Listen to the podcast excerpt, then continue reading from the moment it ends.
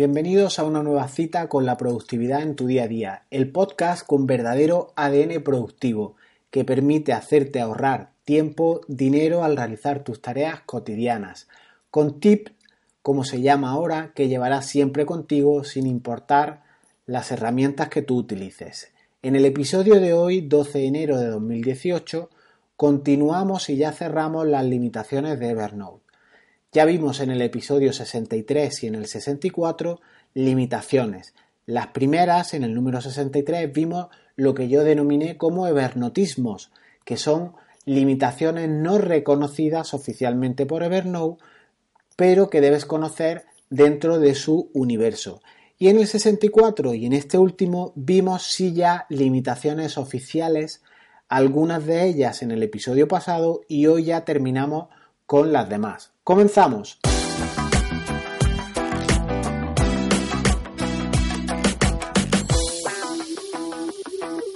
La última limitación que vimos fue la restricción de las libretas personales y hoy continuamos con otra limitación más que es la número 5 el número de libretas que se han compartido, pero esta vez contigo, no las que tú compartes ni las limitaciones que tienes al crear tus libretas. Son las que se han compartido contigo.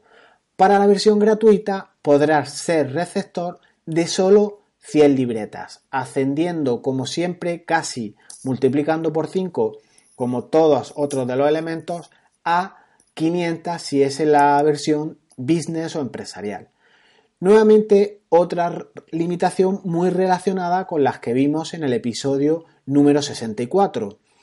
Esto requiere, por tu parte, estrategia. Estrategia pura en el sentido de si vas a colaborar con compañeros, el exceso de libretas a compartir te perjudica. Así que debes unificar todo tal vez en una libreta, por ejemplo, llamándola trabajos delegados, trabajos compartidos o lo que sea. Y solo compartir esta libreta para hacer el mantenimiento, la revisión de todo lo relacionado aquí eh, y tenerlo bajo control. Así deberás utilizar muy bien las etiquetas para encontrarlas y ver a qué proyecto y demás pertenece. Una vez una tarea esté cumplimentada o que la hayas delegado o lo que sea, pues podrás dejar de compartirla y asignarla a su libreta o a su expediente correcto. Limitación número 6 el número máximo de personas con las que puedes ser generoso y compartir tus libretas personales. Nuevamente, la diferencia entre la versión no business y la business es importantísima. La empresarial te permite con 5.000 personas con las que puedes ser generoso y compartir tus libretas personales. Un número, entiendo, más que razonable y difícilmente de superar en un trabajo eh, ordinario. Ten en cuenta que vamos cerrando año a año y hay proyectos que se van cerrando y por tanto mm, no tiene mucho sentido tener sin límite de tiempo las notas compartidas. Pero la versión gratuita se reduce 10 veces. Son 500 notas las que como máximo puedes compartir. Yo, no obstante, aún no conozco a nadie que me haya comentado que ha superado esa restricción de llegar a compartir más de 500 notas. Y así que, como restricción que es, si la superas, tienes dos opciones. Una, irte a la versión negocio, que puedes compartir hasta con 5.000 personas, o ir buscando alternativas de otro tipo. Igual Evernote no es tu aplicación si tienes tanto grado de compartición con, con, compañeros, con otros proveedores, con otros socios, con otras empresas. Igual, como digo, no es tu solución y hay que buscar otra opción. Limitación número 7. Correos guardados y correos enviados. No creo que sea Evernote la herramienta adecuada para esta función, si bien os los comento para que tengáis una idea. Los correos guardados en la versión gratuita no puedes guardar ninguno. En el resto, en las versiones de pago, 200 al día. Puedes guardar 200 correos al día. Elementos enviados o correos enviados, pues puedes enviar 50 correos al día con la versión gratuita. Aquí en el envío sí que te permite la versión free mandar cosas y 200 con el resto de las de pago. No está mal resaltar que es al día, pero insisto, creo que Evernote no es una herramienta como para mandar correo y utilizarla eh, para estas funcionalidades. Hay otras herramientas mucho más eh, nicho, mucho más especializadas para el envío de lo que son correos. No obstante, aquí están estas eh, y bueno, puede venir bien en un momento puntual, pues con tu aplicación, con tu móvil y no tener que configurar nada más.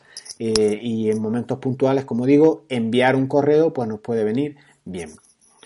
Limitación número 8. El chat de Evernote. ¿Cuántos usuarios pueden chatear en, este, en esta aplicación? Pues en cualquier versión pueden participar como máximo 50 personas. Así que tú puedes tener una nota compartida con muchísima gente, superando estos 50, pero solo 50 de ellos podrán interactuar a nivel de chat en esa nota. Nuevamente se hace algo lioso, al menos para mí, y más si lo hace con versiones móviles, el interactuar con las notas así, con este tipo chat. Para un chat una conversación, un flujo de comunicación más profesional, recomiendo siempre Slack. Evita el ruido, evita las interferencias en las comunicaciones y hace una, una le da una fluidez a tu comunicación, a tu empresa, eh, en este sentido, mucho más ágil, incluso puedes enlazarlo luego con notas puntuales de Evernote. Pero para chatear, para hablar, para aportar ideas, creo que no es la solución tampoco. Si bien con carácter eventual, y ocasional tener un chat en una de las notas y sobre todo efectos de movilidad puede estar bastante bien. Limitación número 9. ¿Cuántas búsquedas puedo almacenar? Pues puedes almacenar 100 sin distinción de versiones. En este sentido yo creo que no está mal, si bien yo aquí sí que añadiría más posibilidades de aumentar esas búsquedas, aunque fuera en versiones de pago. Aquí ni siquiera ampliando a la versión más cara, como puede ser la Business, puedes aumentar esas 100 búsquedas. Yo uso las búsquedas muchísimo, sobre todo eh, con criterio, mezclando eh, consultas a libretas, consultas a etiquetas, excluyendo algunas etiquetas que no, quiere, que no quiero que se, que se muestren, y esto te otorga una potencia tremenda. Y 100 notas igual puede quedarse corto. Yo siendo usuario doméstico, yo tengo, eh, así sin contar muy bien, aproximadamente unas 30 y soy usuario doméstico. Así que en cuanto en una empresa utilices las búsquedas o si ya implementas, por ejemplo, en tu instalación de Evernote el sistema GTD, eh, utilizando contextos, perspectivas y cuestiones GTDistas, pues estas limitaciones de 100 búsquedas almacenadas se te van a quedar cortas.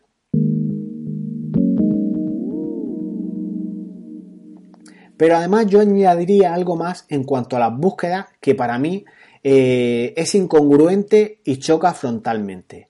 Y es que la versión para Windows y en la de Mac no se pueden reutilizar las búsquedas.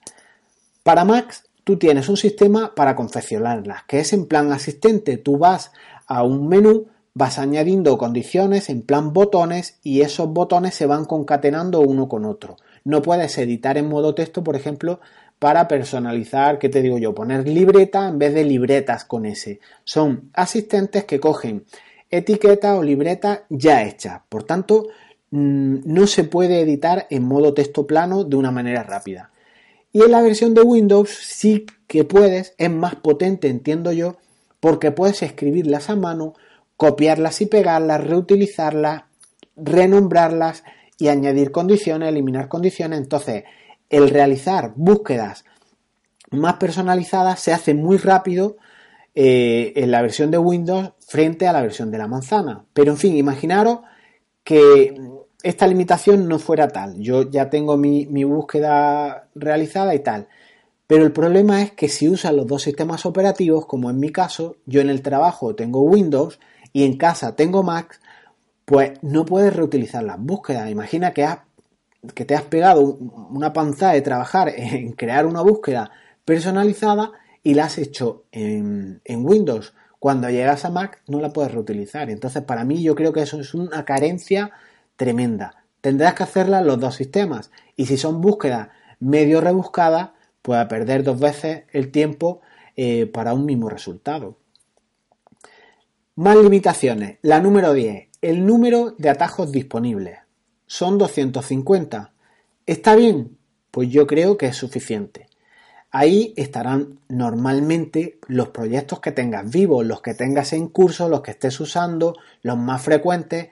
Tener muchos más de 250, eh, el atajo deja de tener su sentido. ¿Qué atajo es si tienes una lista de 250 libretas, pilas, proyectos que vas a tener que hacer scroll hasta el infinito? Para eso te da lo mismo desplegar tus libretas y tienes el mismo resultado. Por tanto, Mm, creo que la, limitación de 250 está bien.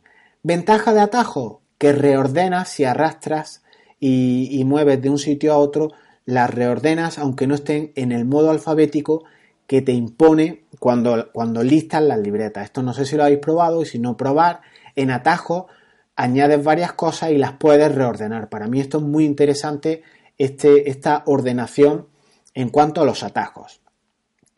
Y no olvides que también dispones de las pilas de libretas. Si tienes libretas que contienen proyectos antiguos, pues apílalas, las juntas y así ocuparán en ese listado infinito que puedes tener si tienes ya muchos proyectos, pues te ocuparán muchas menos libretas porque puedes comprimirlo eh, contrayendo ese despliegue de, en una pila de proyectos antiguos.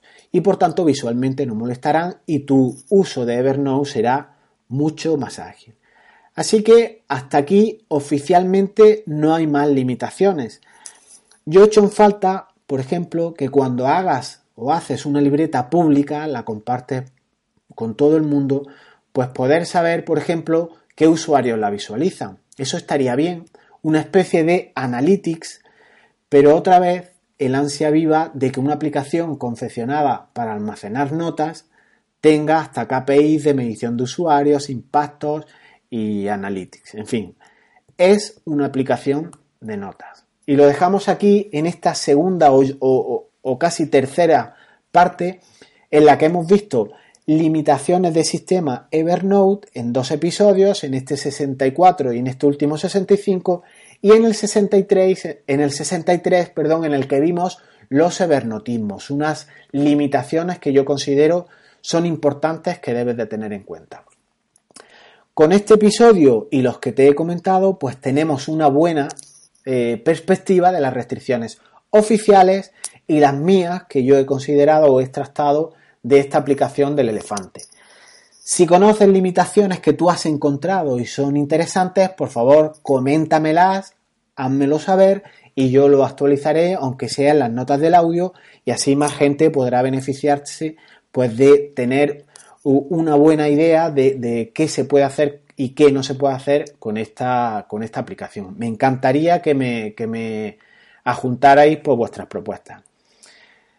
Tienes en estos audios y más contenidos productivos en Evox, en, en iTunes y, como no, en YouTube, que estoy subiendo también todos estos audios de manera progresiva así como ciclos de productividad muy ordenaditos en jesusbenmar.es. Si quieres, date una vuelta y verás cómo muestro procesos de cómo ser productivo en tu día a día. Cada vez más estoy subiendo un montón de plantillas para la empresa que las tienes en el apartado recursos y un montón de vídeos también de cómo hago yo las cosas y cada vez pues con más contenido de herramientas productivas.